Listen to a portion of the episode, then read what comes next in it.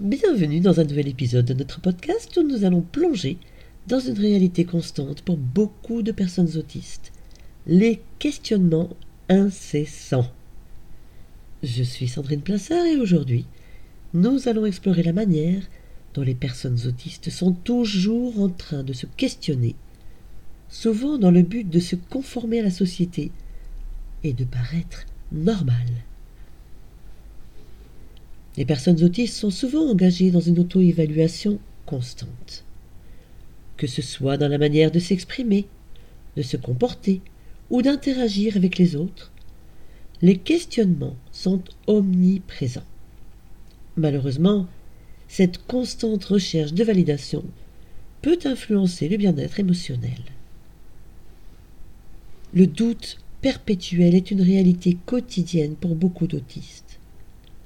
Les interrogations constantes sur les actions, les paroles et les intentions peuvent créer un environnement mental stressant. Bien sûr, ce doute perpétuel peut affecter la confiance en soi et l'estime de soi. Il est important de le comprendre.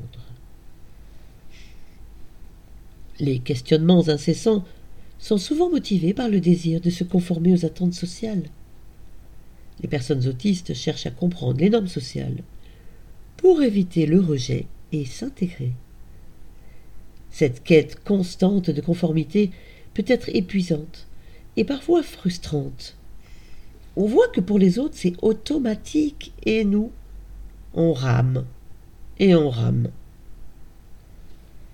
L'anxiété sociale est une conséquence fréquente des questionnements incessants. La crainte de ne pas dire ou faire les bonnes choses peut être paralysante. Bien que les questionnements incessants puissent être épuisants, de nombreuses personnes autistes développent des stratégies pour les gérer. Cela peut inclure l'utilisation du support visuel, la pratique de la pleine conscience ou le recours à des mentors sociaux. Personnellement, je pose souvent des questions que je qualifie de bêtes autour de moi aux personnes en qui j'ai confiance. Avant mon diagnostic, je me questionnais et je ruminais.